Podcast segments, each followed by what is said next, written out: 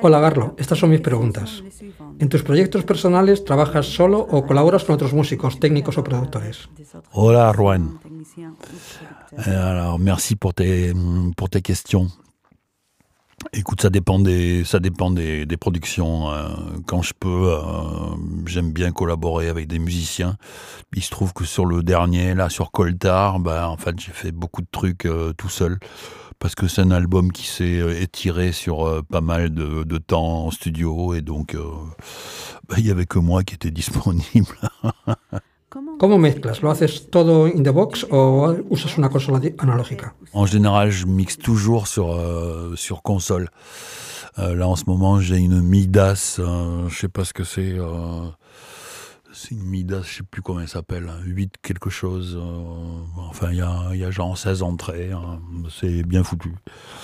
Euh, mais il se trouve que le dernier album, Coltar, euh, j'ai bossé avec euh, un ingé son, Philippe Barndiaran, et on s'est retrouvé à, mixer complètement in the box. C'était la première, c'était une grande première pour moi. Jusqu'à présent, j'avais toujours bossé sur console. Mais là, c'est vrai que quand tu as un ingé son qui arrive avec beaucoup de, beaucoup de disponibilité dans sa machine, euh, beaucoup de plugins, beaucoup de trucs qui vont bien, bah, in the box, c'est pas mal, ça marche bien. ¿Cuál es tu filosofía a la hora del mastering? ¿Lo haces tú también o prefieres que lo haga alguien especializado? ¿Qué opinas de la Luthness War? Gracias y un saludo. Bah écoute, euh, tout ça, ça dépend de l'argent aussi, ça dépend de la production. Euh, quand je peux, Évidemment, je préfère euh, bosser avec, euh, avec un, studio de mastering. Euh, déjà pour avoir une autre écoute et pour avoir quelqu'un qui, qui mette ses oreilles et ses doigts sur un produit déjà mixé. Et après Loudness War, ouais, bah, c'est rigolo, quoi je sais pas si je sais pas si ça continue en fait. Euh, j'ai racheté euh, j'ai racheté il y a pas longtemps des, des, des, albums de Pink Floyd qui ont été remasterisés. Et alors eux ils se prennent pas la tête avec ça. Hein.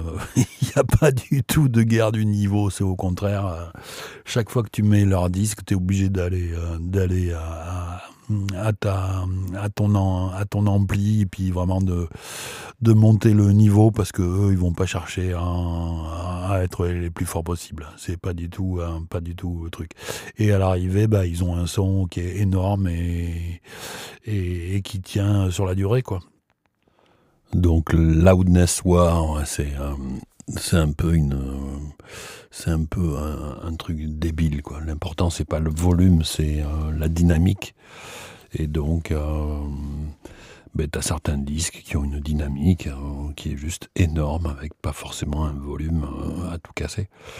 Les disques d'ACDC bon ben la dynamique elle est bien là En plus, vu que euh, souvent bah, ta musique va être euh, diffusée par euh, des plateformes qui ont toutes des standards, peu importe ce que tu vas fournir, eux ils vont s'aligner sur leurs standards de leur plateforme. Donc voilà, rien à foutre de Loudness War.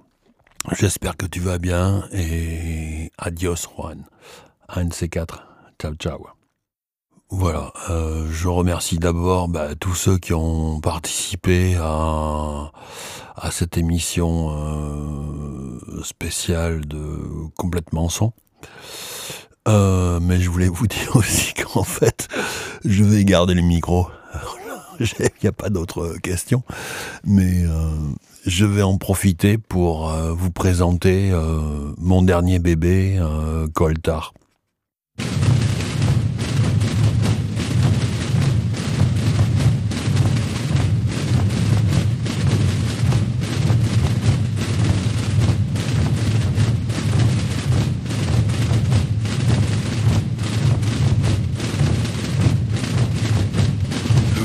euh, Coltar. jusqu'à ce que le fer déferle en vague de rouille.